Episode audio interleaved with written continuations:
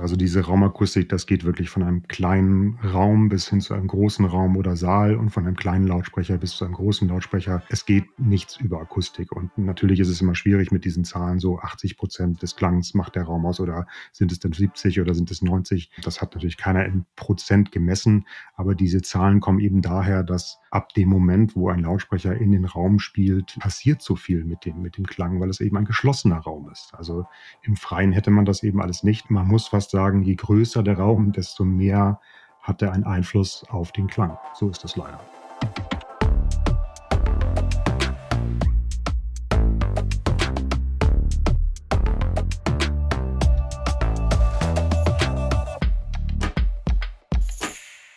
Hallo und herzlich willkommen zu einer neuen Ausgabe von Kilohertz und Bitgeflüster, dem HiFi-Podcast von HiFi.de. Heute soll es um eines der wichtigsten, aber auch eines der meist ignorierten HiFi-Themen gehen, nämlich darum, welchen Einfluss der Hörraum auf den Klang meiner HiFi-Anlage hat und wie ich diesen Einfluss kontrollieren und vielleicht sogar nutzen kann. Wie immer habe ich mir dazu einen kompetenten Gesprächspartner gesucht, nämlich Roland Hoffmann. Hallo Roland.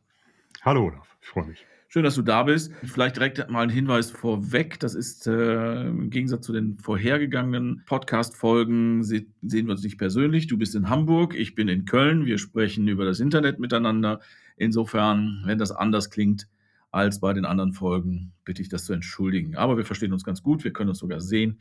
Roland, vielleicht fangen wir mal damit an, dass du, wir kennen uns von, von schon seit einer ganzen Weile. Damals hast du noch bei Dynaudio gearbeitet. Mittlerweile bist du bei Lüngdorf. Erzähl doch mal ein bisschen was über dich, was du so gemacht hast, was du machst, warum das äh, oder wann sich und warum sich Raumakustik zu deinem Steckenpferd entwickelt hat.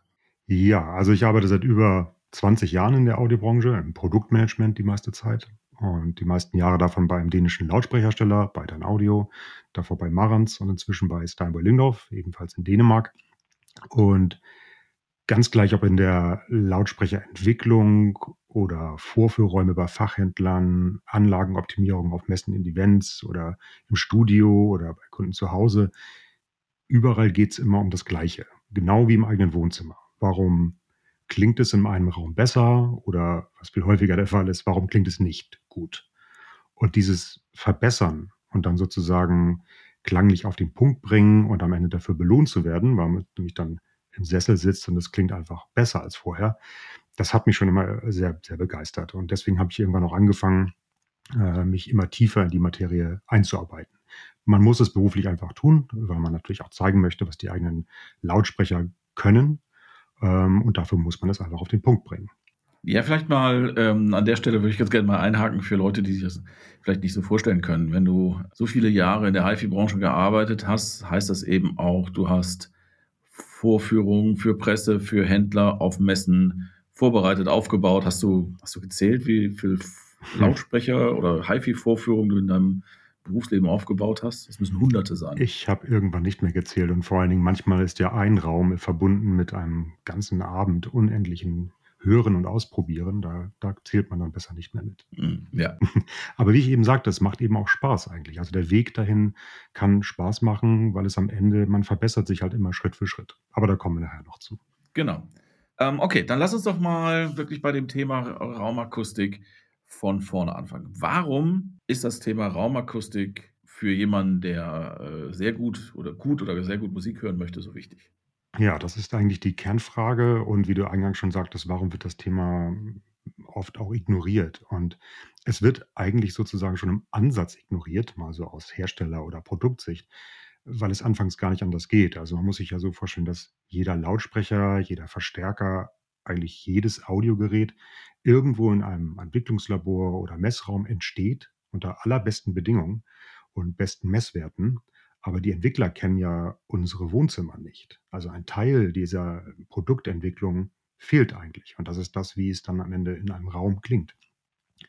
Ähm, also man bringt dann den perfekten Lautsprecher oder Verstärker nach Hause und irgendwie ist alles anders und klingt alles anders.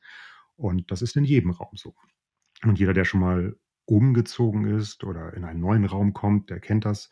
Man kommt rein in einen leeren Raum und denkt, oh Mann, wie klingt das denn hier? Äh, hier werde ich nie Musik hören können. Ähm, der ganze Raum, die ganze Anlage, die man ja glaubt zu kennen, klingt auf einmal völlig anders. Und das haben wir als HiFi-Hersteller sozusagen mehrfach im Jahr, weil wir immer wieder in neue Räume kommen. Nicht, weil wir umziehen, sondern weil es eben ja Messen und Events und, und Fachhändler gibt. Ja, das fängt ja sogar schon an. Äh, also das wird äh, äh, jede und jeder nachvollziehen können, wenn man einfach mal, wenn man umzieht und mal in einen Raum ohne Möbel kommt. Genau. Da möchte man nicht nur nicht Musik hören, da möchte man nicht sein.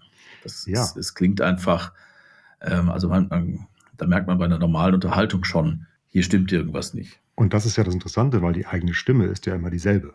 Ähm, und trotzdem merkt man, die klingt vollkommen anders. Der Raum macht so viel aus. Die eigene Stimme, die immer dieselbe ist, klingt anders in einer leeren Wohnung, in einem gemütlichen, voll eingerichteten Wohnzimmer, in einer Kirche. Ähm, die gleiche Stimme klingt anders aufgrund der Raumakustik. Genau, und das gilt eben auch für, für einen Lautsprecher, für eine Anlage. Es geistert seit Jahren, Jahrzehnten fast so die, die Schätzung durch die HiFi-Welt, der Raum macht 80 Prozent des Klangs aus. Das in Zahlen auszudrücken ist natürlich schwierig, aber ähm, das wird jeder merken oder wird jeder wissen, der schon mal den gleichen Lautsprecher in zwei verschiedenen Umgebungen gehört hat. Der Raum macht hat enormen Anteil an dem, was bei uns ankommt. Warum das so ist, ähm, das werden wir uns gleich nochmal ein bisschen näher anschauen.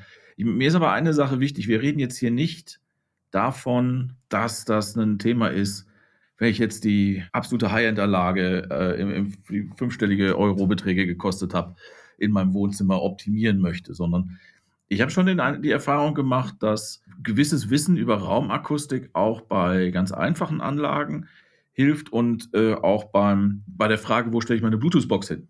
Das stimmt. Ähm, und das ist, äh, man merkt es ja auch oder man sieht es schon daran, dass so neuere Smart-Lautsprecher, äh, Bluetooth-Lautsprecher, die im Regal sind, die haben manchmal eben schon eine Elektronik eingebaut, um dieses ganze Thema Raumakustik irgendwie abzufedern. Und daran merkt man schon, dass das von kleinen, großen Lautsprechern eigentlich immer vorhanden ist. Man muss aber auch sagen, dass so Thema große, ausgewachsene High-End-Lautsprecher, da können die Probleme dann manchmal sogar gemeinerweise größer werden, weil der Lautsprecher einfach größer ist, lauter spielen kann, mehr, mehr Bass anregt im Raum. Ähm, es soll dann ja eigentlich mehr Spaß machen dadurch, durch den besseren, größeren Lautsprecher, aber es gilt dann leider auch, dass man sich dadurch, man kommt eben da schneller an die Grenzen der Raumakustik. Stimmt mit Sicherheit, aber ich finde es auch ne, ne, wichtig, also wenn jetzt jemand zuhört und sagt so, boah, mein, mein, meine dicke Bluetooth-Box, die ich da in der Ecke stehen habe, die wummert so. Auch das ist Raumakustik. Absolut. Ja? Ja. Auch da kann einfach äh, mal kurz drüber nachdenken, wie kann ich das, da werde ich jetzt keine raumakustischen Maßnahmen vornehmen, ich werde sie einfach woanders hinstellen. Aber auch das ist eben Raumakustik, dass man die vorhandenen Gegebenheiten halt versteht und gezielt nutzt.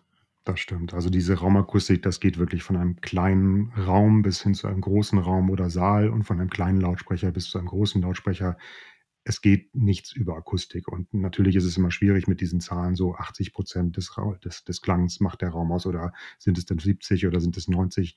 Ähm, das hat natürlich keiner in Prozent gemessen, aber diese Zahlen kommen eben daher, dass ab dem Moment, wo ein Lautsprecher in den Raum spielt, passiert so viel mit dem, mit dem Klang, weil es eben ein geschlossener Raum ist. Also im Freien hätte man das eben alles nicht.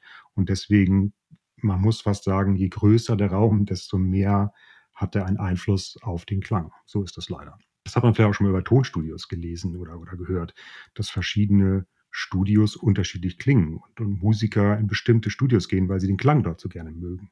Obwohl auch da, Vergleich wie die Stimme in einem leeren äh, Wohnzimmer, ähm, der Klang der Gitarre oder des Klaviers ist ja eigentlich dieselbe. Ähm, und trotzdem verändert sich das Ganze dann mit der Studioakustik. Also das Thema ist nicht beschränkt auf, auf Wohnzimmer. Wir haben jetzt schon ein paar Mal angesprochen, so richtig genau abschätzen, wie groß der Anteil in Raumakustik an, äh, an dem hat, was dann tatsächlich an meinen Ohren ankommt, kann man nicht. Aber wir können jetzt zumindest mal anfangen, darüber nachzudenken oder darüber zu sprechen. Wie entsteht denn dieser raumakustische Anteil? Also was passiert? Lass uns mal anfangen. Wir haben einen Lautsprecher, egal welchen, stehen, da bewegt sich irgendwas und versetzt Luft in Schwingung. Es entsteht Schall. Wann und wie und warum kommt da der Raum ins Spiel?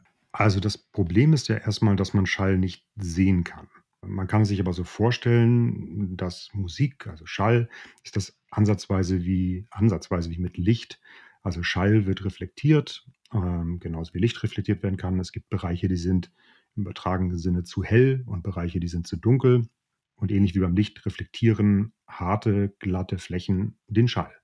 Und es klingt dann hart oder hallig oder einfach anstrengend. Und man kann nicht mehr entspannt Musik hören. Und im Gegensatz dazu kann ein Raum auch zu dunkel klingen, wenn man zu viel dicken Teppich und Polster und schwere Vorhänge hat. Anders als bei Licht gibt es aber im Tieftonbereich noch was ganz anderes. Der Bass kann sich sozusagen stauen im Raum. Ich hatte vorhin gesagt, ein Raum ist ja ein geschlossener Raum mit vier Wänden, beziehungsweise sechs Wänden mit Boden und Decke.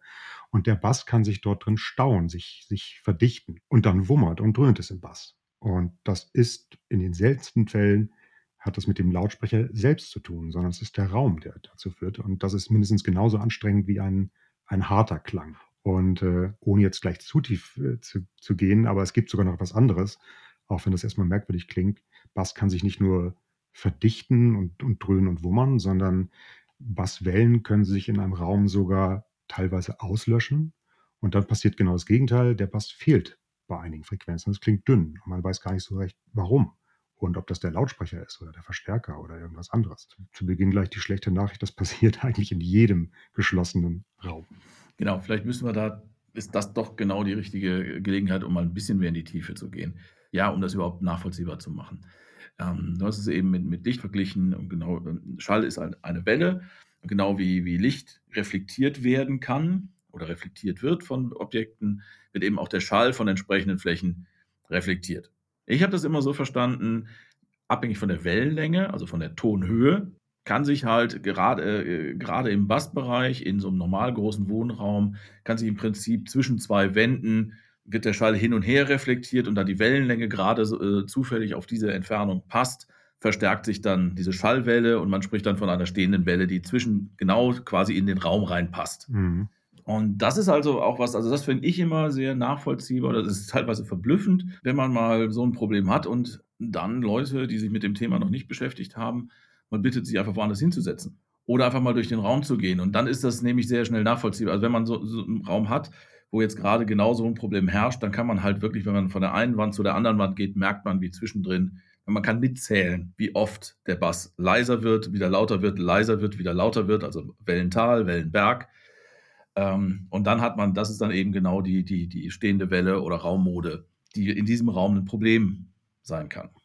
Genau, man kann sich das wirklich, ähm, man kann sich tiefe Töne, also es hilft immer Akustik zu versuchen zu visualisieren, dass man sich das besser vorstellen kann, weil es eben unsichtbar ist. Und man kann sich diese tiefen Töne, wie du gerade sagtest, wirklich wie in einem, nicht nur wie Wellen, sondern wie in einem Wellenbad vorstellen. Ähm, denn, denn Bassenergie hält sich, verhält sich wie richtig große, hohe, energiereiche Wellen. Und das Problem ist nur, dass sich diese Basswellen dass die in diesem Raum mit den vier oder sechs Wänden gefangen sind und sich nicht wie in einem Wellenbad oder am Strand so schön auslaufen, äh, sondern viel schlimmer, die schaukeln sich auf. Und dann bilden sie diese stehenden Wellen und dann gibt es im Raum eben Bereiche, die tatsächlich gut klingen und weniger gut klingen oder einigermaßen ausgewogen klingen. Und auch wenn ich mich wiederhole, man sieht diese Bereiche im Raum einfach nicht. Und äh, manchmal sitzt man einfach zufällig falsch ähm, und versucht, was an den Lautsprechern zu ändern, obwohl man eigentlich falsch sitzt. Diese Wellen im Raum, die, wenn die an eine Wand gelangen, werden sie zurückgeworfen ähm, und das bildet sich dann aus oder wird verstärkt. Und gleichzeitig kommen ja vom Lautsprecher schon wieder neue Wellen. Also die Musik spielt ja weiter. Ähm, und deswegen kann man sich leicht vorstellen, dass da wirklich ein, ein akustisches Chaos entsteht. Man spricht dann auch, vielleicht ist das äh, wichtig nochmal zu, zu erwähnen, man spricht dann auch von Raummoden, was eigentlich das gleiche ist wie, wie stehende Wellen. Und diese Raummoden haben ein, ein Maximum, also Punkte im Raum, wo die Welle viel zu hoch ist, ähm, oder Raumecken, da gibt es auch ein Maximum, oder ein Minimum. Und das ist das, wo sich diese Wellen gegenseitig auslöschen. Unter dem Punkt im Raum fehlt dann der Bass plötzlich. Ähm, wir haben jetzt relativ viel über den Bass gesprochen und Bass ist sicherlich auch ein Raumakustikproblem, was die meisten Leute irgendwie nachvollziehen können, weil sie es schon mal irgendwo erlebt haben. Also normale Wohnräume äh, halt genau in dem Bereich, wo relativ viel Bassenergie in der Musik ist, zu solchen Problemen neigen. Aber Musik besteht ja nicht nur aus Bass. Mit welchen Phänomenen und welchen Auswirkungen haben wir denn in anderen Frequenzbereichen? Also in den mittleren und hohen Frequenzen geht es eigentlich auch um das Gleiche, nämlich äh, dass, dass Wellen reflektiert werden. Es sind nur kürzere oder schnellere Wellen. Ähm, und da gibt es dann eben so etwas wie die, die ersten Reflexionen oder Flatterechos. Und dem Namen nach denkt man sich ja so, klar, Reflexion, das kann ich ja hören, woher die kommen. Also wenn eine Reflexion von rechts kommt, dann muss ich darüber was tun. Aber das Gemeine ist in so einem normalen Wohnzimmer, in einem normalen Wohnraum, sind Reflexionen eigentlich viel zu kurz. Also wir sind ja nicht in einer Halle oder in einer Kirche, sondern in einem Wohnraum. Und diese Reflexionen, die von Decken, Boden, Seiten, Fenstern kommen können, die sind sehr, sehr nah an dem Originalklang von dem Original, äh, von der Originalwelle des Lautsprechers. Und unsere Ohren können das leider nicht gut auseinanderhalten. Das bedeutet, man, man hört eigentlich gerade im Mittelhochtonbereich nicht so sehr die Reflexion an sich, sondern der Lautsprecher selber am Hörplatz klingt irgendwie anders. Es klingt nervös, es klingt anstrengend, die Abbildung zwischen den Lautsprechern verschwimmt, weil unsere Ohren rechts und links nicht mehr so gut lokalisieren können. Man sagt dann auch so in der HiFi-Fachsprache, das löst sich nicht von den Lautsprechern. Und das liegt eben daran, dass diese Reflexionen zu schnell sind. Genau, lass uns doch also mal kurz zusammenfassen. Äh, wenn man jetzt gemeinsam äh, wollte, könnte man das so zusammenfassen. So, naja, man, Raumakustik ist halt da, sie, sie passiert, wir können es nicht sehen und irgendwie äh, was tun können wir dann auch nicht. Äh, also zumindest nicht in dem Sinne, wie wenn mein Fernseher zu dunkel ist, drehe ich den ein bisschen heller. Da kann ich ein visuell oder da sehe ich ein visuell, visuelles Problem im Bild und habe normalerweise eine Fernbedienung und ein Menü, wo ich da was dran tun kann. Das stimmt, da sieht man einfach beim Fernseher, das ist ein super Beispiel, da sieht man oder da kennt man die Stellschrauben. Ja? Man, man sieht das Bild, man ist dem nicht immer zufrieden und man weiß dann, wo in dem Menü man irgendwas in den Kontrast oder in Farben verändern kann. Und das ist ja das, wofür so ein Podcast hier oder auch Artikel über das Thema Raumakustik sehr hilfreich sind. Danach hat man eben dann doch plötzlich so ein paar Tools an der Hand und weiß, wo diese Regler sind. Äh, und die Regler sind dann leider nicht im, im Verstärker oder im Lautsprecher, sondern im, im, im Raum äh, im wahrsten Sinne des Wortes. Aber das ist das, was man versucht oder was man auch erzielen kann, wenn man sich mehr mit dem Thema befasst, kommt man so ein bisschen dahin, dass man wie beim Fernseher so ein paar Stellschrauben oder Variablen kennenlernt. Ja, ich glaube, wir sollten aber tatsächlich nochmal, bevor wir an Stellschrauben drehen, ähm, kann es sicherlich helfen, helfen, wenn wir noch ein bisschen darüber nachdenken und ein bisschen darüber reden, wie man die Probleme überhaupt erkennt und identifiziert. Weil nur dann weiß ich ja, an welchen Stellschrauben ich nachher versuche zu drehen. Über die, die stehende Basswelle, da haben wir schon so ein bisschen drüber gesprochen. Das ist meiner Meinung nach das Allergemeinste, weil sie kann zwei sehr gegensätzliche Auswirkungen haben. Da, wo ich sitze, ist der Bass zu kräftig und er wummert oder er ist zu wenig. Weil den Fall hatte ich nämlich auch schon mal, wo dann äh, jemand, äh, ich glaube mittlerweile den zweiten Subwoofer äh, stehen hatte im Raum und den Nachbarn sind schon die Kronleuchter von der Ecke gefallen und er hat sich gewundert, warum er bei sich am Hörplatz immer noch nicht wirklich ja. kräftigen Bass gehört hat. Das ist tatsächlich sehr häufig der Fall. Ne, und da war in dem Fall die Lösung äh, sehr, sehr einfach. Man musste schlicht und ergreifend das Sofa einen Meter nach hinten stellen. Das ging zum Glück, weil man dann eben, er hat halt genau in dem Wellental gesessen. Und das bedeutet halt, und das ist, wenn man das einmal erlebt hat, wie es gibt Stellen im Raum, wenn da der, der, gerade das Wellental der stehenden Welle ist, dann kann ich über den Lautsprecher Bassenergie in den Raum pumpen äh, bis zum Abwinken. Es wird einfach an der Stelle nicht mehr. Das stimmt. Also wenn man jetzt mal die kleinen Bluetooth-Lautsprecher oder sehr kompakte Lautsprecher außen vor nimmt, kann man davon ausgehen, dass bei, bei guten, großen Lautsprechern der Bass ist da. Der ist nicht durch Zauberhand weg, aber hm, vereinfacht gesagt, man sitzt nur falsch. oder die Lautsprecher stehen falsch. Aber der, der Lautsprecher an sich kann in den meisten Fällen durchaus diesen Bass wiedergeben und tut es eigentlich auch. Das kann man dann ja auch fühlen oder sehen. Äh, in, in, vielen solchen Beispielen, wie du gerade genannt hast, wundert man sich, wieso klingt denn, wo ist denn der Bass hin? Und dann guckt man sich den Lautsprecher an oder den Subwoofer und sieht, dass die, die sogenannte Membran sich äh, durchaus sehr ordentlich bewegt. Und dann versteht man natürlich das Thema erst recht nicht mehr und denkt so, hä, wieso, wieso spielt denn der Lautsprecher hier nach Leibeskräften? ich höre kaum was von dem Bass. Und dann sind wir mitten, mittendrin in diesen Raumwellen. Das finde ich ein sehr, sehr, sehr, sehr schönes Beispiel. Wenn man vom Hörplatz aus sieht, dass die Membran vom Basstreiber sichtbar Auslenkung hat, aber man hört keinen Bass oder nicht genug Bass, dann kann man mit an Sicherheit grenzender Wahrscheinlichkeit aussehen, dass man im Wellental an der stehenden Welle sitzt. Das stimmt. Und dass auch die Musikauswahl eigentlich okay ist. Da ist ja. durchaus Bass aufgenommen worden. Andersrum, wenn der Bass wummert, ähm, ja, dann kann man einfach an, an Wellenberg einer stehenden Welle sitzen. Das merkt man sofort, wenn es einfach zu viel ist. Richtig? Ja. Ja. und wir werden ja später noch ein bisschen oder gleich von äh, verschiedene Lösungsansätze reden. Und diese, diese Basswellen sind einerseits eben gemein, weil sie unsichtbar sind. Andererseits verhalten die sich sehr symmetrisch und sehr berechnet, muss man sagen. Und insofern kann man dann auch tatsächlich äh, sie umgehen oder ein bisschen austricksen im wahrsten Sinne des Wortes, indem man eben selber anders sitzt oder die Lautsprecher anders einstellt. Jetzt überfalle ich dich ein bisschen. Ich traue dir allerdings zu, dass du sowas zumindest grob aus dem, aus dem Kopf weißt. In so einem durchschnittlichen Hörraum, 5 auf 4 Meter, weißt du aus dem Kopf, welche Frequenz dann genau in, in, da reinpasst?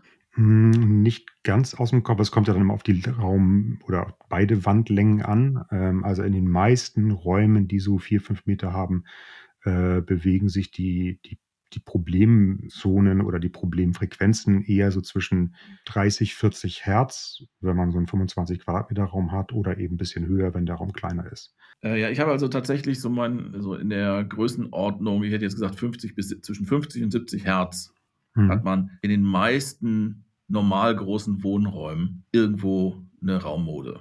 Ja, und rein technisch gesehen äh, dann auch nochmal bei einem Vielfachen. Ne? Also wenn man ein, ein Grundproblem hat bei, jetzt wird es sehr, sehr, sehr technisch-mathematisch, aber kann man vereinfachen, wenn man, wenn ein Raum ein, eine ausgesprägte äh, Raummutter hat bei 30 Hertz, hat man auch nochmal ein Problem bei der doppelten Frequenz bei 60 Hertz. Genau. Und das macht es eben dann noch ein bisschen, äh, verstärkt das Ganze nochmal. Und das hat man eben dann ähm, in beiden Achsen des Raumes. Also es gibt so ein, eine Problemzone, gibt es eben in der Länge des Raumes und nochmal in der Breite und dann auch nochmal zwischen Boden und Decke. Und ja. diese Kombination aus den drei macht das Ganze eben so undurchsichtig. Und deswegen kann man zwar einerseits berechnen, kommt dann aber doch nicht drum herum, das mit den eigenen Ohren immer wieder auszuprobieren, weil es eben in allen drei Richtungen gilt. Nein, aber äh, ich finde es halt äh, wichtig darauf hinzuweisen, dass man im Prinzip ähm, also ne, wenn man sagen will, zwischen 50 oder meinetwegen auch zwischen 40 und 70 Hertz, da passiert sehr viel Musik. Da geht teilweise geht die menschliche Stimme da schon runter. Also es ist ein sehr gut hörbarer, sehr, also ist viel los. Ja, und es und gibt eben auch halt Aufnahmen. Halt das auch die, glaube ich, das, das äh, Raumakustikproblem, was die meisten Leute kennen, weil sie selber schon mal erlebt haben. Ja. Du hast eben ein, ein Stichwort äh, äh, genannt, sind ja dabei, so, so ein bisschen da durchzugehen, wie erkenne ich, welche Probleme ich überhaupt habe, was ist wahrscheinlich relativ einfach. Du hast eben von einer ersten Reflexion gesprochen. Was, was ist damit gemeint? Und äh, merke ich, höre ich das und äh, wenn es falsch ist, beziehungsweise was kann daran falsch und was kann daran richtig sein? Also die erste Reflexion ist immer das, wo ein, ein Lautsprecher oder nicht der Lautsprecher, sondern der Klang aus dem Lautsprecher, der geht ja nicht so gerade gezielt nach vorne wie, wie ein Taschenlampenstrahl, sondern Schall breitet sich tatsächlich so wie ein Trichter vom Lautsprecher aus im Tieftonbereich eigentlich sogar rund um den Lautsprecher herum. Und diese erste Reflexion, die ist das, wo der Schall zum ersten Mal auf eine Fläche stößt. Und das ist meistens in den meisten Wohnräumen eben rechts und links von den jeweiligen Lautsprechern. Und wenn dort dann nichts steht, mit nichts meine ich kein Bücherregal, kein Schallplattenregal, keine Pflanze, kein nichts, sondern nehmen wir mal das Gegenteil, äh, eine Fensterfläche, dann ist dieser erste Punkt, wo sich der Lautsprecherklang reflektiert, das ist diese, diese erste Reflexionsfläche. Und die kann das Ganze eben klanglich sehr verändern, weil stellen wir uns mal vor, wir sitzen so vor zwei Lautsprechern. Auf der linken Seite hat man diese Fensterfläche, wo diese erste Reflexion stattfindet. Auf der rechten Seite, nur mal als Beispiel, ist ein Bücherregal, wo diese erste Reflexion so nicht stattfindet. Und schon habe ich ein sehr verschobenes, geradezu schiefes Bild zwischen den beiden Lautsprechern. Das heißt, man findet man findet die sogenannte akustische Mitte nicht so leicht. Also eigentlich sollte sich ja zwischen zwei Lautsprechern eine wunderschöne Bühne abbilden, entweder das, das aufgenommene Studio widerspiegeln oder aber äh, die aufgenommene Live-Bühne, was auch immer, oder der Konzertsaal. Aber das gelingt immer schwerer, je mehr ich je mehr der Klang von rechten, linken Reflexionen, also ersten Reflexionen abgelenkt wird. Genau. Also das passt nämlich zu dem, was du eben gesagt hast, dass die Reflexionen halt zeitlich sehr, sehr nah am Signal sind, also an dem ursprünglichen Signal. Und das ist, so habe ich es zumindest immer verstanden, das Problem an der ersten Reflexion, dass die einerseits zeitlich sehr dicht auf, die, auf den direkten Schall folgt und zweitens halt auch noch sehr laut ist, also sehr, noch recht viel Energie hat. Mhm. Und deswegen eben das, das Stereobild in die eine oder andere Richtung verschieben kann. Oder äh, in, im Extremfall, äh, wenn es der Boden ist, wenn man nämlich zur Seite viel Platz hat, hat aber einen harten Holzboden, dann ist die erste Reflexion beim Standlautsprecher normalerweise der Boden. Und auch dann ist es wahnsinnig schwierig, eine richtig, eine, eine schöne Stereoabbildung hinzukriegen. Das ist so meine Erfahrung. Das stimmt. Ne? Und da ist dann halt der, deswegen ist, ist ganz oft auch, zu den Maßnahmen kommen wir noch später, aber äh, äh, äh, zwischen sich und dem Lautsprecher einen Teppich zu haben, selbst wenn man ansonsten äh, einen harten Boden hat, macht da schon viel aus. Aber das ist so ähm, tatsächlich, also meine Erfahrung zumindest, dass man die, die, die, wenn man ein Problem hat mit der ersten Reflexion, dass die ungleichmäßig sind oder unerwünscht sind, das merkt man meistens an der Stereoabbildung. Genau. Ja. Und um den mal ein bisschen, äh, ja, dass man sich das noch besser vorstellen kann, was damit gemeint ist, wie früh diese Reflexion ist. Man beginnt erst oder das Ohr kann eigentlich erst ab einer gewissen Verzögerung, das so richtig als Verzögerung oder als, als äh, Reflexion erkennen, wenn die, die Fläche über oder die, die Unterschiede 1,50 Meter betragen. Das heißt, man müsste, der Schall müsste auf beiden Seiten, rechts und links, eigentlich 1,50 Meter äh, zusätzlich haben, damit unsere Ohren verstehen, aha, das ist eine Reflexion. Und dann könnte, also wenn das jetzt wie zwei, drei Meter sind, in sehr, sehr großen Räumen, kann unser Ohr das ein bisschen besser auseinanderhalten. Aber die meisten Räume haben diese Abstände einfach nicht. Gut, aber selbst dann wäre das ja nicht frei von Problemen, weil dann habe ich halt ein Echo im Prinzip. genau. Ne, also sobald ich es auseinanderhalten kann, habe ich so, so ein Echo-Gefühl. Äh, da fühlt sich das an wie ein Echo. Da kam eben das, das, das Stichwort Flutter-Echo, hatten wir auch schon mal. Äh, das ist im Prinzip das, was mit einer stehenden Welle im Bass passiert, im Hochton. Ganz genau. Also das ist eine Flutter-Echo ist eigentlich eine doppelte, dreifache, vierfache Reflexion. Das heißt, so im Mittel-Hochtonbereich ähm, wird der Schall reflektiert von einer Wand. Und nehmen wir mal an, diese Wand ist frei, das ist ein Fenster oder eine komplett kahle Wand, nur mal angenommen. Und genau gegenüber von dieser Wand ist ebenfalls eine harte reflektierende Fläche. Nehmen wir an, auch ein Fenster oder ebenfalls eine komplett glatte Wand. Dann würde der Schall eigentlich fast schon endlos zwischen diesen beiden Reflexionsflächen hin und her prallen. Und das, wenn man dann sich vorstellt, man würde in der Mitte von diesen beiden Wänden sitzen, kann man sich schon, ohne es jetzt zu hören, vorstellen, dass das nicht gut ausgehen kann. Ähm, das heißt, Flutter-Echos entstehen immer dann, wenn zwei reflektierende Flächen sich, sich gegenüber sind. Und das kann in vielen modern eingerichteten Räumen sehr schnell passieren. Äh, vor allen Dingen, und da wird immer, das fällt einem immer erst ein bisschen später auf, man denkt dann so in den Raumdimensionen vorne, hinten, rechts, links, aber vergisst gerne mal die Decke und den Fußboden. Und in der Decke ist normalerweise nichts. Also in den meisten Wohnräumen ist die Decke ja ein absoluter akustischer Reflektor. Und der Boden, wenn das jetzt noch ein Holzboden wäre oder gar ein Steinboden, schon habe ich genau diese Flatterechos zwischen Decke und Boden, obwohl ich vielleicht den Rest meines äh, Wohnzimmers wunderbar schön eingerichtet habe. Ja, wobei, also auch da habe ich, also ich, ich glaube, das, was du jetzt gerade beschreibst, dann wäre man in so einem leeren Raum, wo man auch merkt, dass eine Unterhaltung schwierig ist. Ähm, ich habe tatsächlich jetzt gerade erst wieder einen Raum gehabt, wo ich beim Musik hören nur das Gefühl hatte, hier stimmt was nicht. Also irgendwie war, ist da so eine gewisse, so eine gewisse Schärfe aber äh, reingekommen, aber äh, ich konnte es nicht so genau benennen. Und äh, ich bin dann nachher einfach mal ähm, auf der Höhe, also zwischen den Lautsprechern durchgegangen und habe dabei gesprochen und habe in dem Moment gehört, wie sich meine eigene Stimme an einer bestimmten Stelle auf einmal extrem blechern anhörte. Also anders kann ich es wirklich nicht äh, nicht beschreiben. Und das war äh, genau der Punkt, wo, wo, äh, wo dann die, die, die Glühbirne über dem Kopf anging. Das ist so dieses, dieses, ja, wenn, wenn, wenn so eine bestimmte Frequenz sich dann eben so leicht verzögert wiederholt, wenn es dann so, so, so tatsächlich so ein bisschen blechern wird, ja. ähm, dann hat man meistens in, irgendwo ein Flatter-Echo, von dem man dann eben auch am Hörplatz noch was mitkriegt. Und das ist genau das Gute daran. Du beschreibst das so schön, dass du das hören konntest. Du musstest das nicht groß vorwärts und rückwärts messen. Äh, und deswegen hatte ich eingangs gesagt, man, man muss auf jeden Fall auch sein oder darf auch seinen Ohren trauen. Man kann das hören. Äh, man weiß dann nicht immer sofort, was zu tun ist, aber es ist nicht so, dass ich, dass es ausschließlich mit Messtechnik zu beheben ist, äh, sondern man kann tatsächlich viel äh, sich hörend an das Ganze an, annähern und dann auch Verbesserungen finden. Genau, also das, das versuchen wir hier so ein bisschen, dass man so ein bisschen ein Gefühl dafür kriegt, wir werden jetzt, äh, am Ende muss man es ausprobieren, aber dass man ein bisschen Gefühl dafür kriegt, worauf, denn, worauf man denn achten kann. Ne? Ähm, ich habe jetzt eben schon gesagt, bestimmte, also gerade wenn es so im Hoch-, Mittel-Hochtonbereich ist, dann merkt man schon viel, äh, wenn man einfach redend, gerne auch, äh, wenn man alleine ist, kann man sich wunderbar vor sich hin plappern, plappernd durch den Raum laufen und merkt dann ganz schnell schon mal, äh, gerade so dieses das Thema Flatter, Flatter-Echo. Hast du noch irgendwelche Tipps, wenn ich jetzt das Gefühl habe, Mensch, mit meinem Raum stimmt nicht, äh, stimmt nichts, ich habe kein Messgerät, ich habe auch kein, kein Geld, mir ein Messgerät zu kaufen oder möchte das nicht. Ich möchte das jetzt mal selbst so ein bisschen analysieren. Ich habe jetzt schon gesagt, mein Tipp ist als erstes mal sprechend durch den Lau Raum laufen, da merkt man schon viel. Was hast du noch an äh, Tipps auf Lager? Welche Musik soll ich hören? Soll ich laut hören? Soll ich leise hören? Hast du konkrete, äh, hast du konkrete Stücke, die du gerne hörst, wenn, wenn du um einem Raumakustikproblem auf, der, auf die Schliche kommen möchtest? Ja, schon. Das sind ähm, einerseits Aufnahmen, die dann sehr, sehr puristisch sind, also wo man sich sehr gut auf einzelne Instrumente oder einzelne Stimmen fokussieren kann. Das können aber auch Aufnahmen sein, die man einfach gut kennt über die Jahre und äh, wo man nicht mehr den Song kennenlernen muss, sondern dass ich darauf hören kann, wie es klingt. Und äh, einerseits ist eine, eine gehobene Lautstärke schon hilfreich, weil es die Probleme dann etwas deutlicher anregt und man das besser ja, hören kann, was die Probleme sind. Aber abgesehen von der Lautstärke, um den ganzen auf die Spur zu kommen, sollte man schon tendenziell puristische Musik wählen, also energiereich, aber mit eher weniger Instrumenten, einfach damit man schneller ähm, herausfindet, was hier wirklich in dem Raum nicht stimm, stimmt.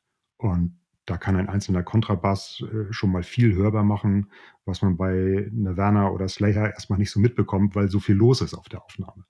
Das muss aber nicht akustisch sein, äh, Akustik sein, das muss nichts ähm, unbedingt Natürliches sein. Es kann auch ein elektronischer Bassverlauf sein, aber eben kein monotoner Beat. Also es sollte schon eine Bassmelodie sein, weil sonst regt man nämlich immer nur eine Frequenz an und äh, wenn man die dann optimiert, hat man eigentlich noch gar nichts gewonnen. Ähm, also das sollte schon so ein, so ein Bassverlauf sein. Und im, ja, im Mittelhochtonbereich einfach alles mit Stimme. Also ähm, Gesangsaufnahmen, auch wenn sie mit wenig Instrumentierung sind, einfach super geeignet, weil unsere Ohren darauf geeicht sind. Also man hört sofort Veränderungen, so wie du beim Durchlaufen des Raumes Veränderungen hörst, kann man sich eine, eine Musikaufnahme nehmen, wo fast nur Stimme drauf ist ähm, und man hört sofort Veränderungen im Raum oder am Sitzplatz oder in dem Lautsprecherwinkel, was auch immer. Und äh, das muss nicht immer audiophiles Kulturgut sein, aber im Grunde ist es schon so eine gute Studioproduktion einfach besser geeignet, weil man davon ausgehen kann, dass die Aufnahme selber erstmal problemfrei ist. Ja, das ist ein wichtiger Punkt. Ansonsten äh, ich bin das nämlich auch schon mal gefragt worden. Also meine spontane Antwort war, naja, es gibt ja Gründe, warum du mich jetzt gefragt hast. Du hast ja offensichtlich was gehört, was für dich nicht passt. Und das ist, sollte, für, also wenn, wenn, wenn du bei einer bestimmten Musik, bei einem bestimmten Stück, wenn dir da was aufgefallen ist, ist das auf jeden Fall immer ein erster guter Ansatz zu sagen, okay, was ist mir, was stört mich denn da jetzt dran? Das so ein bisschen zu hinterfragen mit dem, was wir jetzt gerade besprochen haben. Und ansonsten war mein Tipp, ähm, weil das ist nämlich tatsächlich für, für dich und mich relativ leicht, weil wir viel Musik und auch viel die gleiche und oft auch die gleiche Musik auf vielen verschiedenen Anlagen schon gehört haben. Wir haben eine bestimmte Ahnung davon, wie es klingen soll. Aber das ist ja ähm, nicht unbedingt Alltag für andere Menschen. Deswegen ist da mein Tipp, besorg dir, wenn du sie nicht hast, äh, ein paar ordentliche Kopfhörer und hör dir die Musik einmal bei einer normalen Lautstärke auf dem Kopfhörer an. Und das ist dann eben genau ganz ohne Raum. Und dann kann man eben die Aufnahme sehr, sehr gut kennenlernen. Das ist ein wunderbarer Hinweis. Dann kann man auch schon hören über die Lautsprecher, nein, über die Kopfhörer. Ähm, ist das eigentlich gut produziert? Ähm, da, da, kann man, das ist ja wie durch einen, durch zwei Lupen gehört, sozusagen, wenn man das ausdrücken kann. Ähm, man lernt die Aufnahme einfach besser kennen, ohne irgendwelche Raumeinflüsse. Mir fällt gerade noch ein gutes Beispiel ein. Ähm, es gibt auch Musikstücke, die dann nicht geeignet sind. Ähm, also man, es gibt ja so die Vorstellung, dass man bei Musikaufnahmen immer sehr darauf achten muss, dass die, dass die Stimme genau in der Mitte steht. Ähm, und dazu ist eines meiner Lieblingsstücke tatsächlich Nina Simon, My Baby Just Cares for Me geworden. Und das hat mal einen Lautsprecherkunden von uns vollkommen verrückt gemacht. Ähm, und seitdem gehört es zu meinem Repertoire aus der Kategorie nicht geeignet. Die äh, Uraufnahme von, von 1959, glaube ich, war ein Stereo. Und Nina Simon saß halb links am Klavier. Und dort wurde auch ihre Stimme aufgenommen. Und der arme Kunde hat verzweifelt versucht, die Stimme irgendwie mittig zwischen seine Lautsprecher zu bekommen und dachte, hier stimmt irgendwas in der Anlage nicht. Und deswegen hilft es ganz gut, mit diesen Lautsprechern oder dann auch mal die Kopfhörer zu nehmen, weil man dadurch eben feststellt, wie ist diese Aufnahme denn wirklich. Äh, das ist ganz, ganz wichtig, dass man da sich auf drei, vier, fünf gute Titel konzentriert und damit dann weiterhört. Ja, Nina Simon ist dann schon mal der erste Track, der in die Shownotes kommt, den werden wir irgendwo finden. Nee, aber genau, das ist halt auch, letztlich muss man wissen, was das Ergebnis sein soll, bevor man ähm, eine Situation bewerten kann. Wir hatten jetzt schon zweimal das Beispiel, man kommt in einen leeren Raum. Ja, in einer Situation, ich ziehe um oder irgendwie sowas wenn ich die Auswahl habe, ich, ich ziehe jetzt um und ich kann mich zwischen zwei verschiedenen Räumen entscheiden, wo ich sage, ähm, da kommt die Anlage rein. Äh, gibt es da irgendwas grundsätzlich zu bevorzugen, irgendwas grundsätzlich zu vermeiden? Gibt es bestimmte Größenverhältnisse? Äh, soll ich eher den größeren oder soll ich eher den kleineren Raum nehmen? Ja, wenn man tatsächlich die Traumsituation hat, dass man neu baut oder umzieht und die Wohnungssuche noch vor einem liegt, dann kann man tatsächlich für einen, für einen guten Start sorgen. Also wenn man viele große Fensterflächen sieht in einem Raum, kann man schon mal im Geiste die schweren Vorhänge äh, auswählen, ähm, weil Fensterflächen eben diese harten Reflektoren sind. Und das heißt natürlich nicht, dass man ohne Fenster leben muss. Äh, man, man muss nur vorher wissen, okay, wenn ich das, wenn das auf mich zukommt, schwere Vorhänge helfen da. Ähm, oder wenn einem ein Wohnraum oder ein zukünftiger Hörraum quadratisch vorkommt, äh, gar nicht erst einziehen. Also, ähm, quadratische Räume sind tatsächlich äh, prädestiniert für raumakustische Probleme. Weil man dann halt das gleiche Problem quasi von nicht nur in eine Richtung, sondern in allen Raumrichtungen hat. Also kubische Räume müssten dann das Allerschlimmste sein. Genau. Also es gibt auch da Tricks, also ich meine das jetzt nur, nur halb im Spaß. Es gibt auch da Tricks, wie man da äh, mit arbeiten kann und wie es dann doch am Ende gut klingen kann. Aber wenn man die Auswahl hat, und wir reden jetzt kurz über die Idealsituation, dann sollte man sowas vermeiden. Und das liegt eben daran, dass die, die Raumprobleme mit diesen Basswellen, über die wir vorhin gesprochen haben, die verhalten sich eigentlich sehr symmetrisch. Und wenn die Bassprobleme in der Raumlänge die gleichen sind wie in der Raumbreite, dann habe ich da schon mal äh, viel, viel deutlich ausgeprägtere Probleme. Ähm, es gibt theoretisch sogar eine Art goldene Schnittregel, dass, dass Räume in einem Wandverhältnis 5 zu 3 oder 8 zu 5 im Tieftonbereich besonders gut äh, klingen können. Aber das ist natürlich noch keine Garantie, äh, dass es dann wirklich am Ende wunderbar klingt. Aber es ist eine gute ein gutes Verhältnis. Das liegt einfach daran, dass sich Klang so symmetrisch verhält und die Problemzonen eher in der Hälfte des Raumes sind oder ein Viertel des Raumes sind. Und das kann man theoretisch gut aufbrechen, indem man eben so ein ungerades äh, Verhältnis von Raum, Breite, Länge und Decke hat. Was hältst du, wenn wir jetzt mal wirklich so ne, von der Traumsituation, man geht in einen leeren Raum und fängt an, sich die Anlage irgendwie vorzustellen. Es gibt da die, die, die Fünftelregel, die ähm, gerne mal zitiert wird, was Abstände zu Wänden und zum Hörplatz angeht. Abgesehen davon, dass die natürlich weit davon entfernt ist, äh, in einem normalen Wohnzimmer umsetzbar zu sein. Macht das äh, inhaltlich Sinn? Ja, schon. Also es gibt tatsächlich so eine andere, ja, fast schon goldene Regel, dass man so ein Fünftel der, der Raumlänge am besten ein bestes Ergebnis bekommt im Bassbereich. Eigentlich kommt diese Regel ein bisschen aus dem Studiobereich, wo oft ähm, nach einem Drittel Regel sogar aufgestellt wird. Das heißt, ich muss dich kurz unterbrechen. Wir ja. reden davon, dass der, die Position des Lautsprechers, der Abstand zu der Wand, zur Seitenwand und zur Rückwand soll ein Fünftel der Raumlänge betragen. Ach so, ja, okay, ja. Oder? Ja. Ja, okay, das hatte ich nur nicht richtig verstanden. Okay, doch. Also ähm, diese ein Fünftel oder eigentlich ein Drittel Regel kommt aus dem Studiobereich, ähm, weil die, im Studio hat man natürlich die gleichen Probleme. Wo sitze ich ähm, und wo stelle ich die Lautsprecher hin, damit ich möglichst neutral hören kann. Und da sind viele Studios dazu übergegangen, abgesehen von vielen raumakustischen Absorbern und Elementen, die sie haben, dass man tatsächlich die besten Punkte im Raum findet. Die sind ein Drittel von der Stirnwand entfernt und man sitzt dann auch ein Drittel von der Rückwand entfernt. Und das ist natürlich für den Wohnraum überhaupt nicht oder in den meisten Fällen überhaupt nicht machbar. Und die äh, sozusagen die Light-Version davon ist die Ein-Fünftel-Regel, dass man die Lautsprecher ein Fünftel von der Wand äh, wegstellt und idealerweise auch ein Fünftel von der Rückwand äh, sitzt. Und das liegt eben daran, was ich vorhin schon sagte, dass die Probleme, die akustischen Probleme im Tieftonbereich im Gradzahligen liegen, also in der Hälfte des Raumes, Viertel des Raumes. Und durch dieses ein Fünftel, ein Drittel kann man das einfach gut aufbrechen. Und äh, wichtig in dem Zusammenhang ist aber, dass diese ein Fünftel-Regel, das klingt ja sehr viel, aber das ist gemessen an der Vorderkante des Lautsprechers, also da, wo die Tieftöne auch sitzen. Ähm, und bei diesem Fünftel klingt es tatsächlich oder wird die Welle im Raum besonders gleichmäßig angeregt. Das heißt, idealerweise spielt dann keine Bassnote deutlich lauter als die andere, zumindest äh, theoretisch. Und auch wenn man da sagt, naja, aber so weit im Raum kann ich das ja nicht stehen lassen, ein Fünftel, Ähm, aber wir sprachen ja darüber, dass man sich ein bisschen Zeit nimmt für Raumakustik und ausprobiert. Und manchmal ist es einfach gut, sich das einmal anzuhören. Also sich einmal in dem Raum, den man schon kennt, äh, das mal so mit den ein Fünftel Abständen hinzustellen, äh, um sich das anzuhören und dann festzustellen, ah, meine Lautsprecher klingen ja gar nicht so dröhnig. Also es geht ja.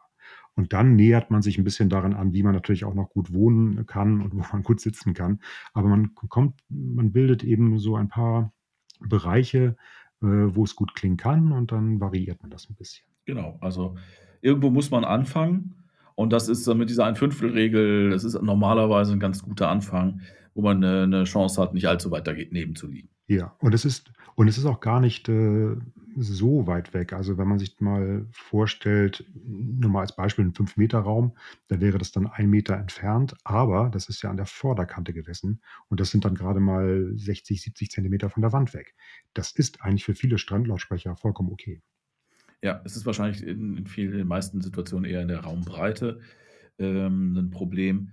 Wobei ich da mal anregen würde, ähm, auch mal drüber nachzudenken, so diese klassische Altaraufstellung, Anlage in der Mitte, Lautsprecher links und rechts, ähm, auch mal einfach in Frage zu stellen und die Anlage zum Beispiel irgendwo an der Seite zu äh, platzieren und dafür die Kabel ein bisschen länger zu machen.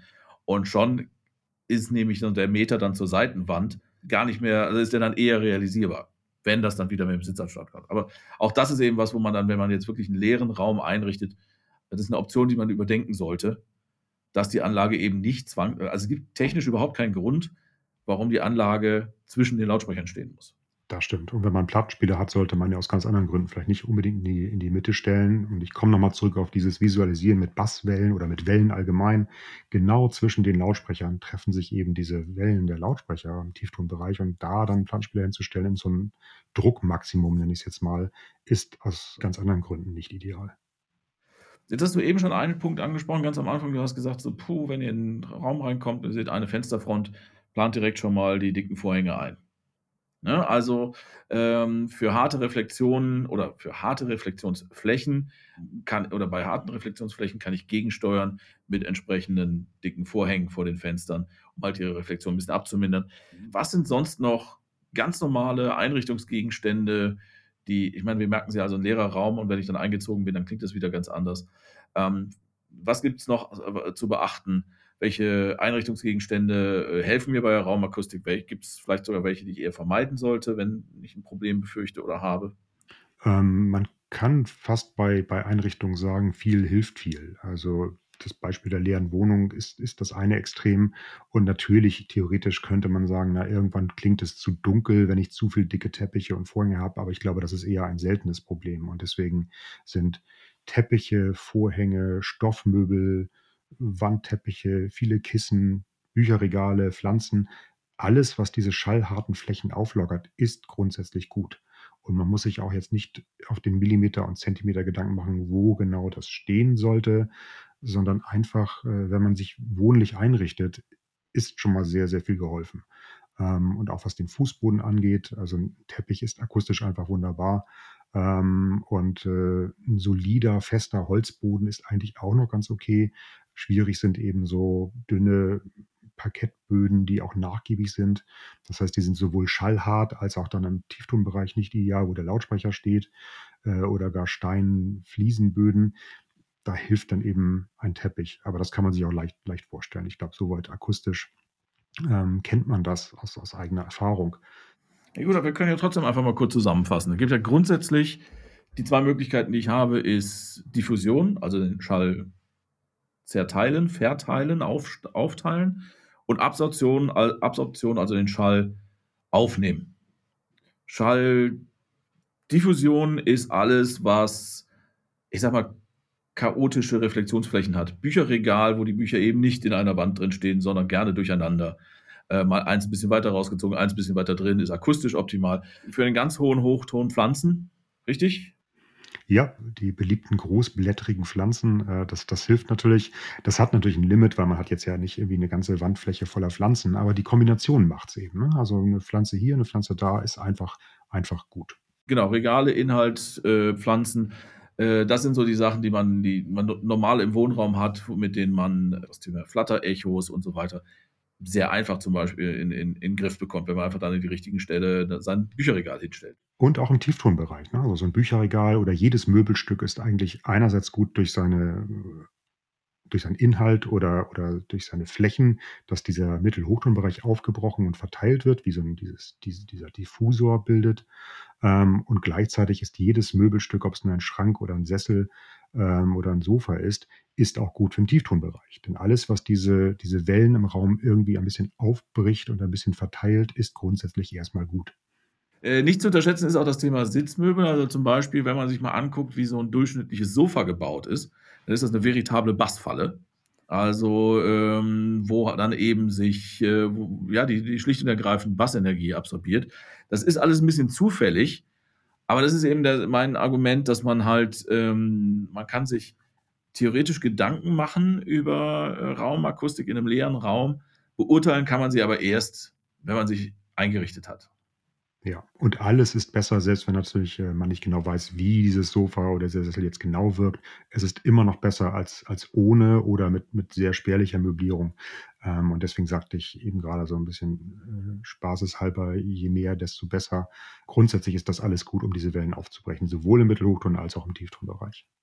Dann lass uns doch mal konkret werden. Ich habe jetzt mir ein bisschen Zeit genommen, habe bisschen was gehört und bin auch mal ein bisschen durch den Raum gelaufen. Ich habe jetzt gemerkt, okay, ich habe ein Bassproblem, ohne das jetzt genauer spezifizieren zu können. Welche Möglichkeiten habe ich mit Hausmitteln, also mit Bordmitteln, meine Bassprobleme zu versuchen und in, in den Griff zu kriegen? Ja, also wenn man noch nicht so in Richtung Berechnungsmethoden, Messen, äh, Ausmessen geht, ähm, brauchen wir einfach erstmal nachdem man festgestellt hat, das dröhnt hier irgendwie oder wummert oder der Bass gefällt mir nicht.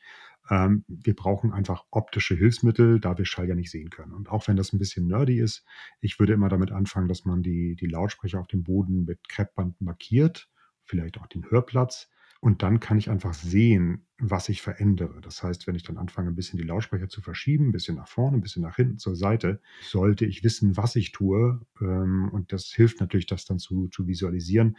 Und das Gleiche gilt mit dem Hörplatz. Denn bevor man jetzt wirklich alles ausmisst, würde ich immer mit dem Hören anfangen und ein bisschen Erfahrung sammeln, wo klingt es hier wie. Und da hilft es eben, wenn man diese Plätze markiert. Man muss nur daran denken, dass bevor Besuch kommt, dass man das Kreppband wieder abzieht. Aber ansonsten ist es tatsächlich ein sehr hilfreicher erster Schritt, um einfach auszuprobieren, äh, wie klingt es. Also tatsächlich würde ich sogar das mit dem Hörplatz noch als erstes machen. Wollte ich gerade sagen, das stimmt tatsächlich. Also der, der Hörplatz ist ähm, einfacher zu verändern. Erstens, äh, weil es eben zwei Lautsprecher haben, immer noch mehr Variablen. Aber eigentlich hast du recht, ähm, man muss Akustik immer mit diesen drei Punkten, also Lautsprecher links, Lautsprecher rechts und Hörplatz verstehen. Und man sollte, also Lautsprecherrücken bringt nicht viel, wenn man falsch sitzt. Das stimmt. Genau. Ähm, also bringt wahrscheinlich sogar gar nichts. Denn, also, ne, da sind wir ja bei diesem Thema äh, stehende Welle, die einfach nur mal in so einem Raum in einer bestimmten Frequenz passiert. In einem normalen Raum, den ich nicht irgendwie behandelt habe. Und wenn ich dann halt zu viel oder zu wenig Bass habe, dann ist die Wahrscheinlichkeit eben groß, dass ich an einem Wellenberg oder Wellental sitze und deswegen ist dann die, wenn möglich, die erste Idee halt immer mal äh, den Hörplatz entsprechend zu verschieben. Ähm, wenn möglich, ist auch direkt an der Wand sitzen meistens keine richtig gute Wahl. Meistens nicht. Also da gibt es eben auch so ein, ein Maximum. Ähm, da ist der Bass immer am stärksten und deswegen ist das einfach nicht ideal.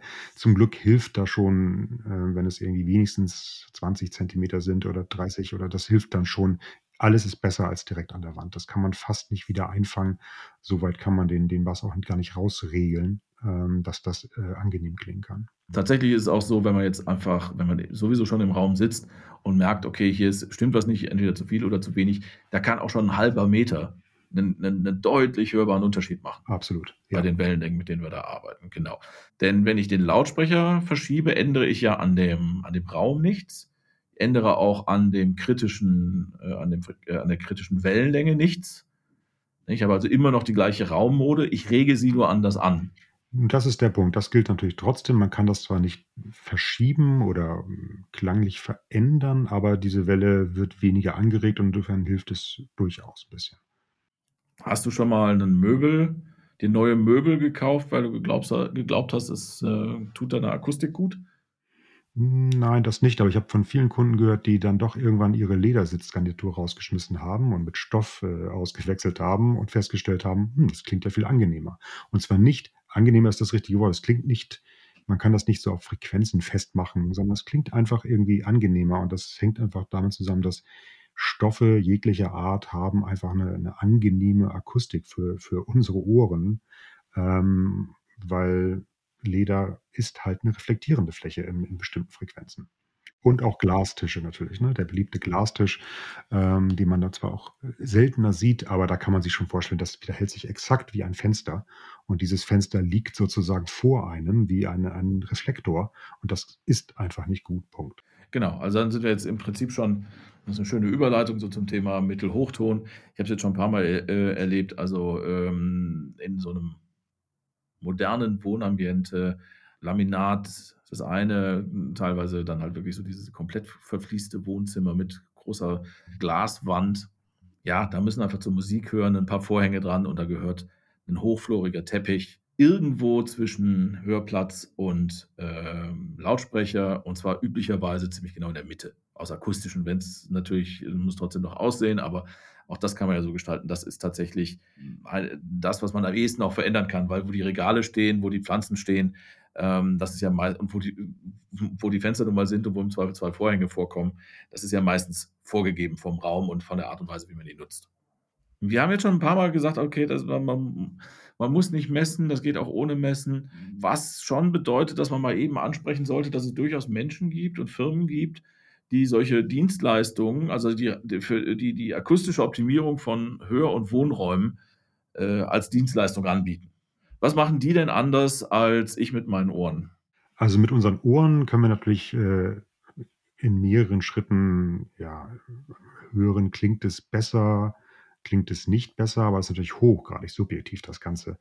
Und, äh, man kann das Ganze natürlich auch also, Akustik ist wunderbar messbar und insofern kann man da natürlich Zeit und Geld investieren, um diese Probleme nicht nur rein subjektiv wahrzunehmen und sich: „Hm, jetzt klingt es, glaube ich, besser“, man weiß aber nicht warum.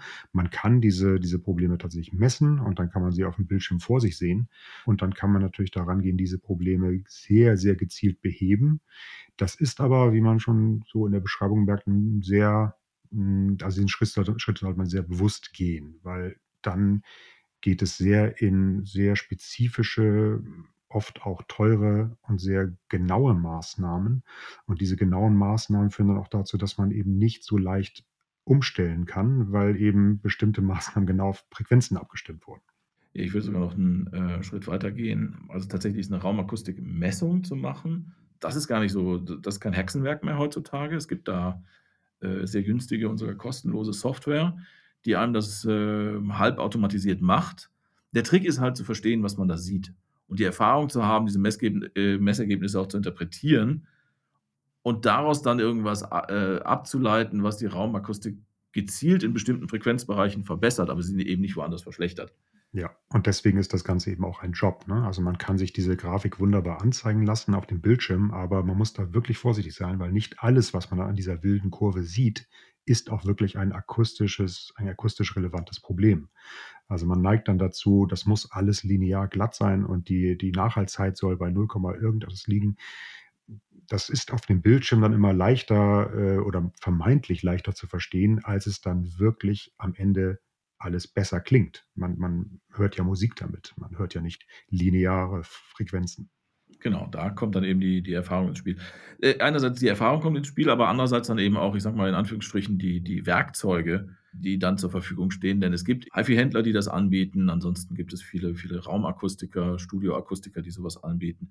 Ähm, die haben dann eben, ähm, auf bestimmte Frequenzbereiche abgestimmte Diffusoren, Absorber und so weiter. Die manche davon sind sogar so ansehnlich, dass man sie sich auch in Wohnraum hängen würde unter bestimmten Umständen. Ähm, da die können dann natürlich auf Grundlage einer Messung und der sinnvollen Interpretation kann man dann sehr gezielt bestimmte Frequenzbereiche im Raum optimieren und da sicherlich zudem über äh, über das hinaus, was man mit Bordmitteln, mit Hausmitteln selbst hinkriegt, noch mal einiges erreichen. Das stimmt. Also, diese Absorber, Diffusoren, Bassfallen sind absolut wirksam. Das stimmt.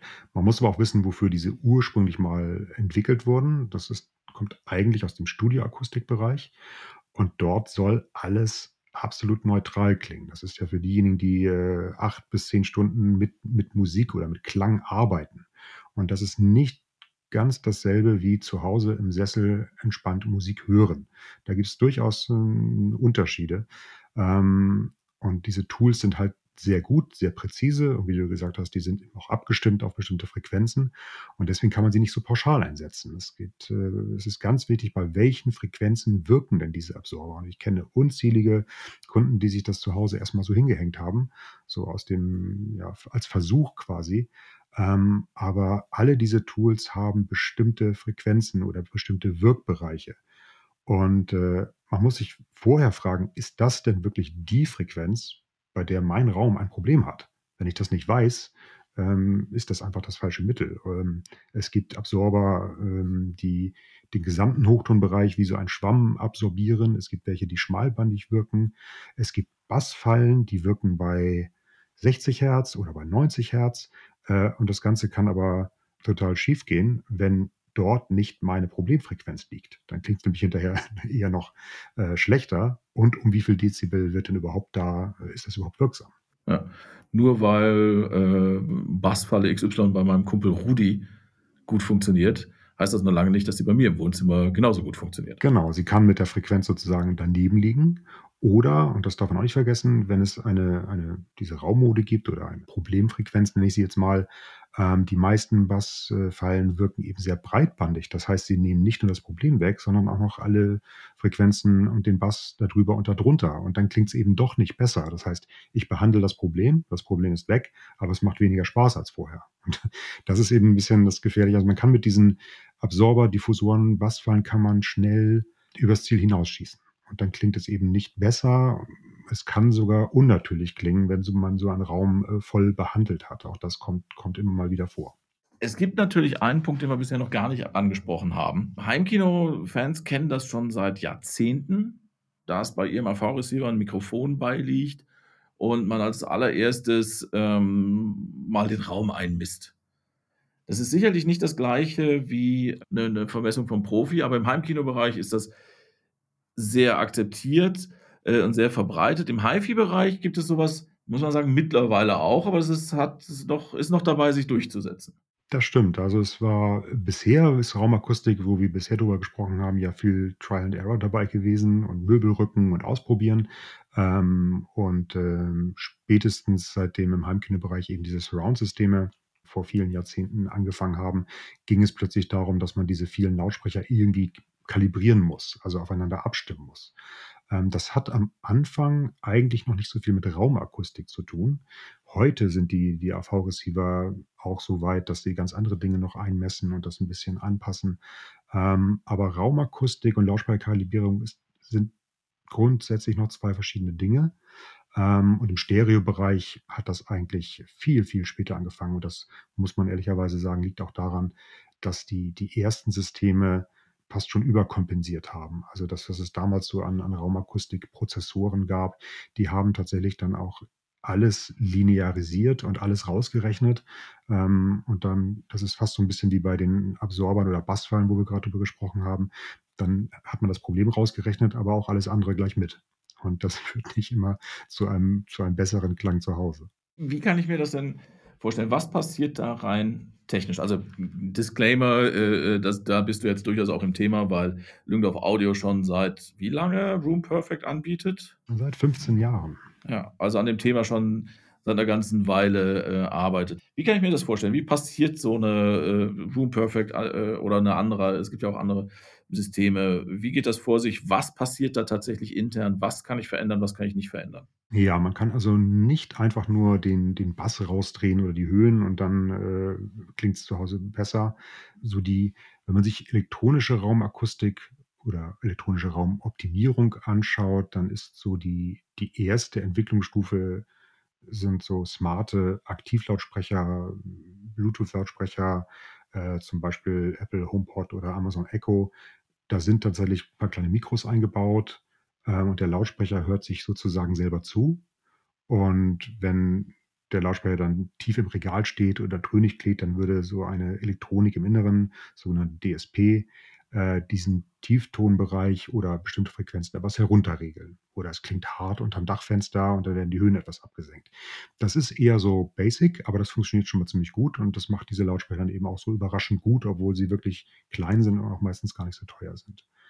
Und auch Bang Olufsen hat vor einigen Jahren mal einen intelligenten Lautsprecher vorgestellt. Da kam so ein kleines Mikrofon unten rausgefahren ähm, und hat sich auch sozusagen selber vermessen in dem Punkt, wo der Lautsprecher steht. Ähm, und die zweite Entwicklungsstufe von solchen Einmesssystemen ist dann, äh, das hat äh, Sonos auch mal angefangen, dass man im, im Wohnraum ähm, im, umherläuft mit einer App und, es, und man aufnimmt, wie es denn überhaupt so klingt im Raum. Denn das machen die anderen Systeme nicht. Die messen sich selber so ein bisschen ein, aber das sagt noch nicht immer was darüber aus, wie es dann am Hörplatz klingt. Das ist aber schon der erste Schritt zu so einem etwas clevereren System, denn es ist ja wichtig, dass es da gut klingt, wo ich sitze. Und äh, idealerweise wird eben der, der ganze Raum gemessen. Also Raumakustik ist ja kein einzelner Punkt. Und die Königsklasse sind dann sogenannte Raumakustikprozessoren. Das können eigenständige Geräte sein oder integrierte Verstärker. Lindorf Audio hast du, hast du angesprochen. Es gibt auch andere, Odyssey und die RAC.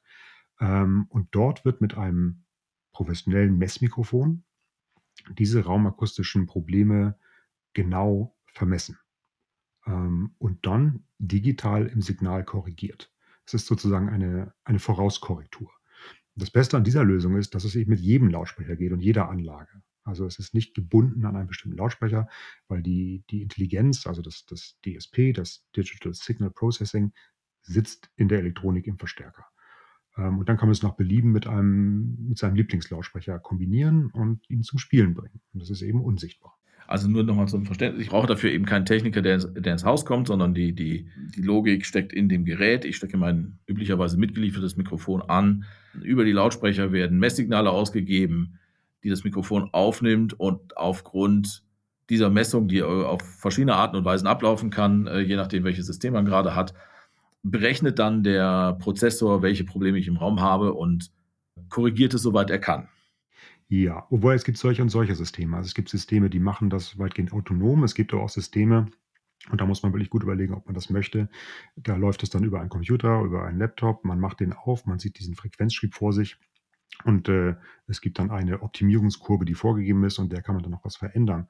Aber das ist natürlich schon wirklich was für, ja, ähm, für Akustiker, muss man fast sagen, weil im Zweifel weiß man ja nicht, was passiert, wenn ich jetzt die Frequenz 2500 Hertz und, und 2 dB verändere.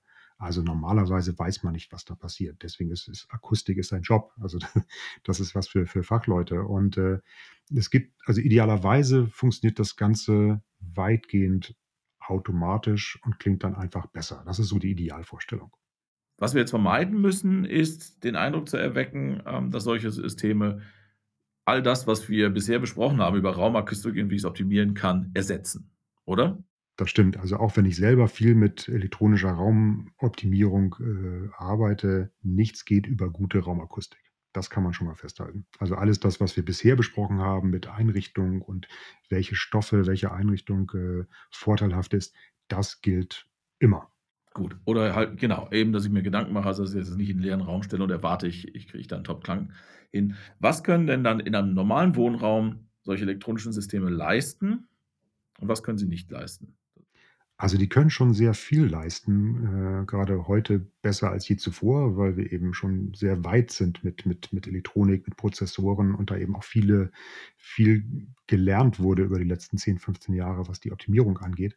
Und man kann tatsächlich damit die, die Raumphysik, Klangphysik ein wenig verschieben. Das, das geht tatsächlich. Also ein gut klingender Raum, wie vorhin beschrieben, ist immer noch ein gut klingender Raum. Das würde ich immer zuerst machen.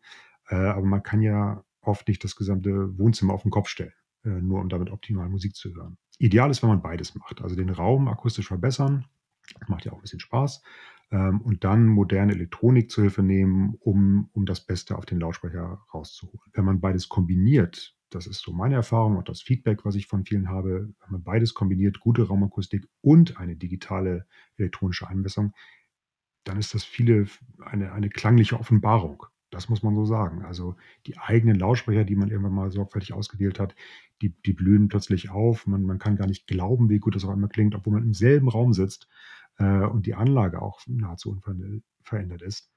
Ähm, also das kann diese, diese elektronische Raumoptimierung, Raumkorrektur schon leisten, ähm, weil sie eben genauer ist, also genauer misst, was die wirklich die Probleme sind und eben auch viel, viel genauer ähm, dann die, die Lösung einrechnet.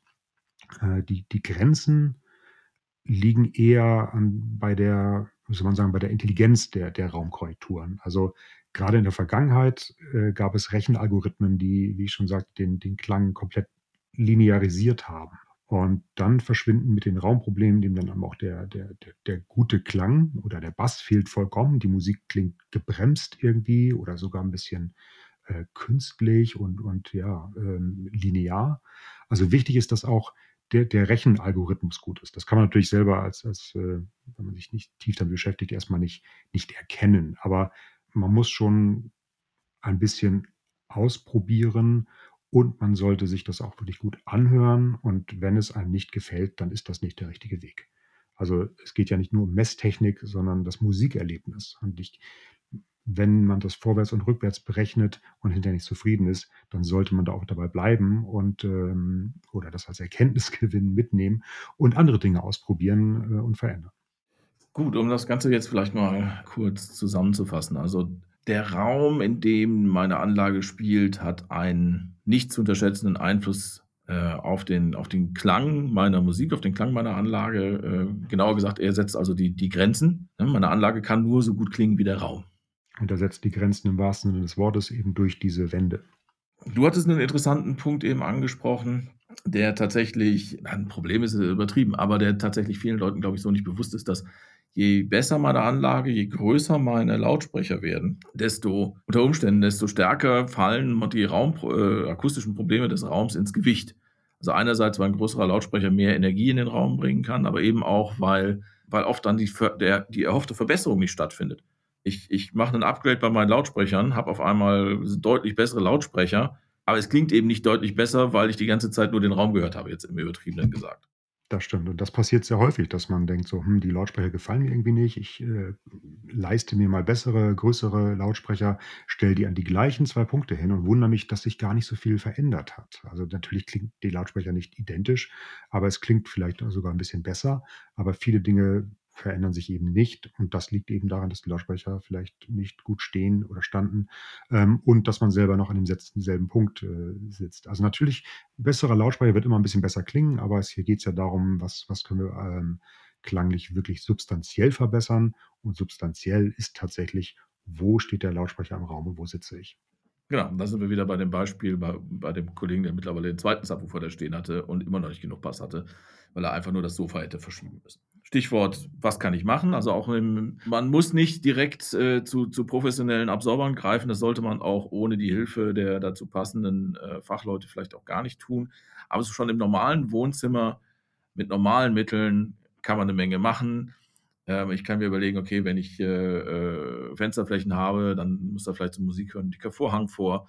Ich kann gucken, dass das Bücherregal an der richtigen Stelle steht. Wenn es mal einen Ordnungssinn erlaubt, kann ich das vielleicht auch ein bisschen chaotisch umsortieren. Das macht tatsächlich äh, unter Umständen auch schon was aus. Und erst wenn ich das alles ausprobiert habe und das Gefühl habe, ich habe mit, den, mit dem zeitlichen und dem finanziellen und dem Einrichtungsaufwand, den ich bereit bin zu treiben, äh, das Beste herausgeholt, dann gehe ich hin und überlege mir im Zweifelsfall eine elektronische Raumeinmessung in meine Anlage mit aufzunehmen. Entweder als eigenen Prozessor oder indem ich ein Gerät austausche und zum Beispiel einen Lüngdorf TDAI Verstärker kaufe, der das direkt eingebaut hat.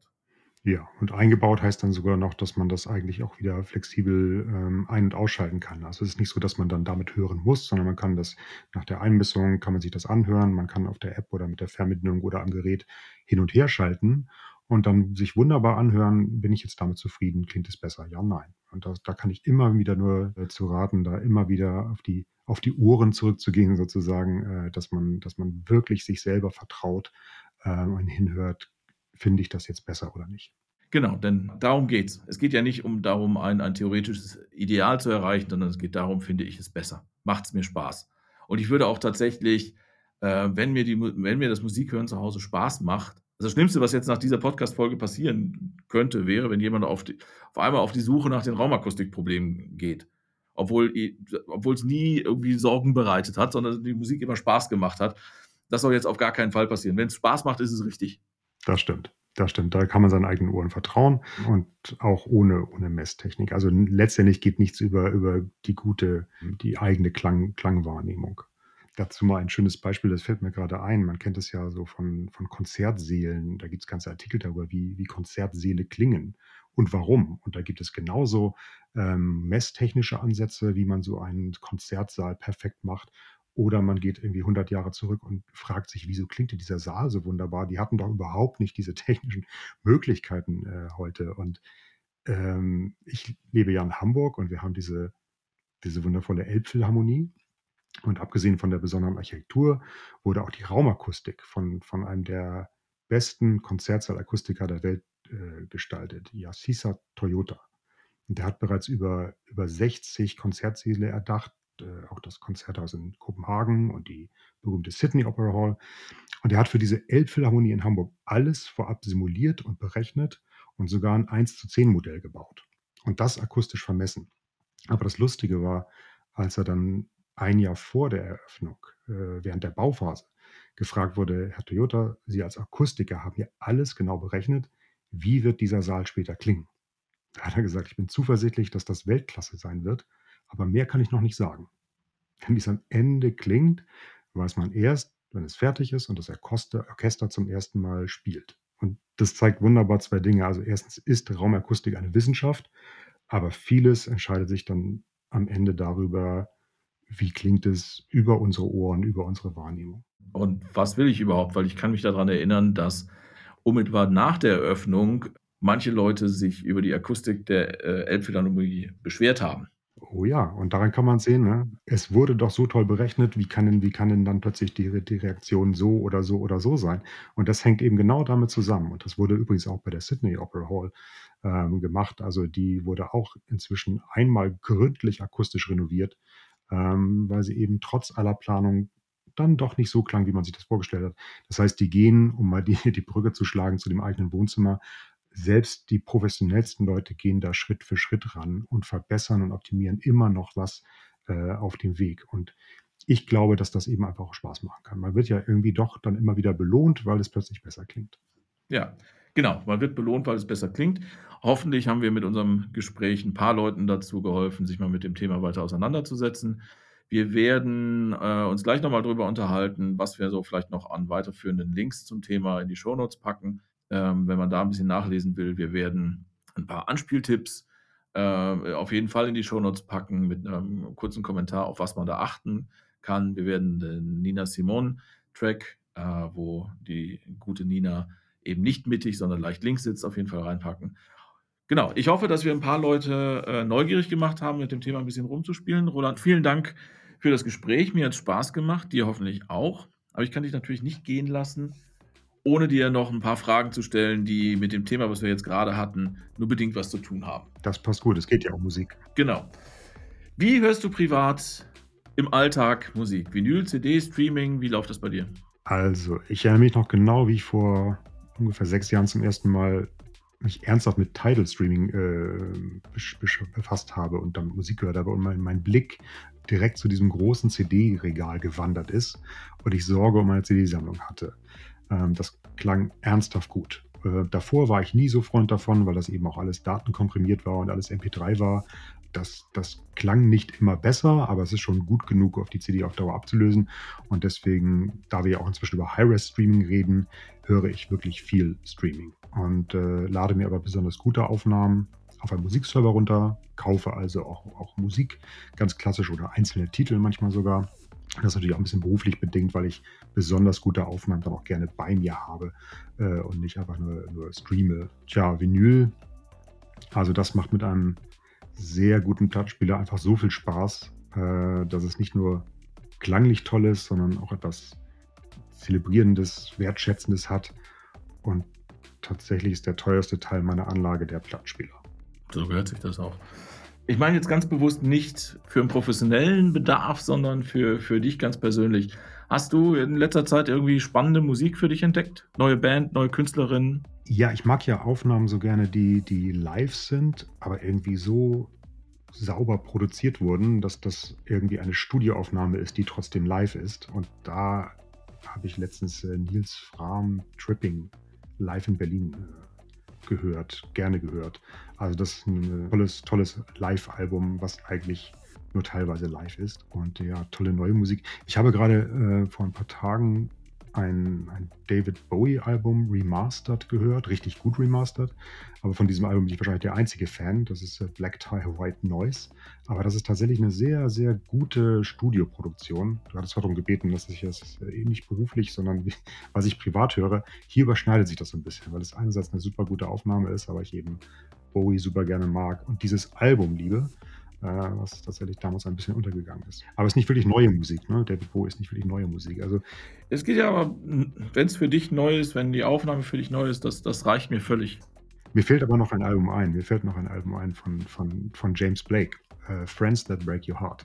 Also dieses Album muss man auch zehnmal hören und entdeckt dann immer noch so kleine neue Sounds. Uh, Finde ich super spannend.